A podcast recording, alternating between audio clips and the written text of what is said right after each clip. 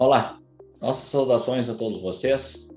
Vamos abordar hoje a tendência de consumo de carnes aqui no mercado brasileiro para este ano de 2022. Ah, como já estamos observando já há um bom tempo, né, o Brasil vem passando por uma, uma migração bastante forte de consumo é, da carne bovina, que se iniciou lá em torno de 2006 para a carne de frango. A carne suína permanece com consumo é, praticamente estável no mercado interno. Ele vem girando entre 14 e 14 quilos por habitante por ano é, já há mais de uma década.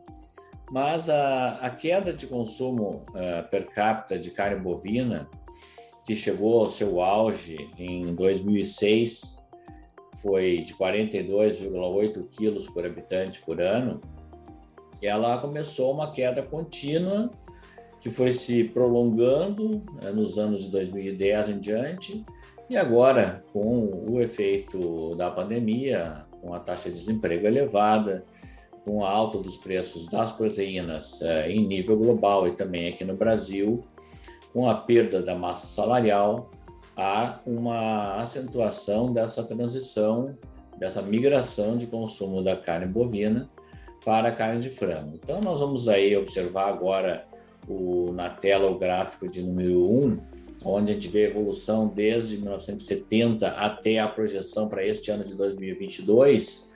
E o que a gente vê é realmente o desempenho é, da carne de frango, o mais espetacular de todos. Começa os anos 1970 com um consumo de pouco mais de 2 quilos por habitante ano toma impulso a partir do plano real, quando atinge a casa dos 25 quilos per capita, de lá para cá dobrou para o patamar de 50 quilos, é a carne preferida é, nas compras é, em nível de varejo, e agora se intensificando essa migração com a questão do problema de preço elevado, é, baixo poder aquisitivo, é, taxa de desemprego ainda vai demorar muito para se recuperar, e, em consequência, a gente vê uma estabilidade no gráfico para o consumo de carne suína, já que grande parte da carne suína brasileira, em torno de dois terços, é, é destinada à elaboração de produtos processados, embutidos, principalmente, e a carne de frango é mais voltada ao consumo de cortes in natura, inclusive frango inteiro, né?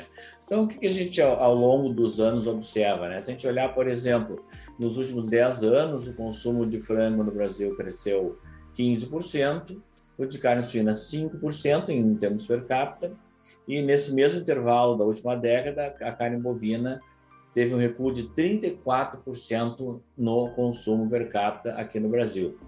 Outro destaque também é para o setor de avicultura de postura. O consumo de ovos no Brasil deve atingir esse ano a casa de 270 unidades por habitante é, por ano. E na última década, é, entre as proteínas, as principais proteínas, é que acumula a alta mais forte, de 61%, né, saltando de 150 para 270 unidades é, habitante ano.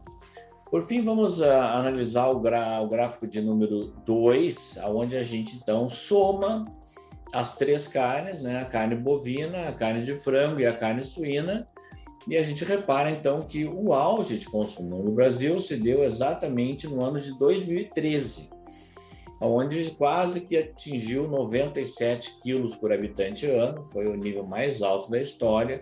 Naquele ano colocou o Brasil como o terceiro maior consumidor de carnes do mundo em termos per capita. E de lá para cá vem sofrendo é, algumas quedas, depois estabilidade, e agora, nesses últimos dois anos de combinação do efeito da pandemia, do baixo desemprego, é, da necessidade de ajuda emergencial, da restrição de acesso a alguns tipos de alimentos da cesta básica, então se acentua essa queda na soma das três carnes e nós devemos chegar ao final desse ano de 2022 com 91,2 quilos por habitante ano.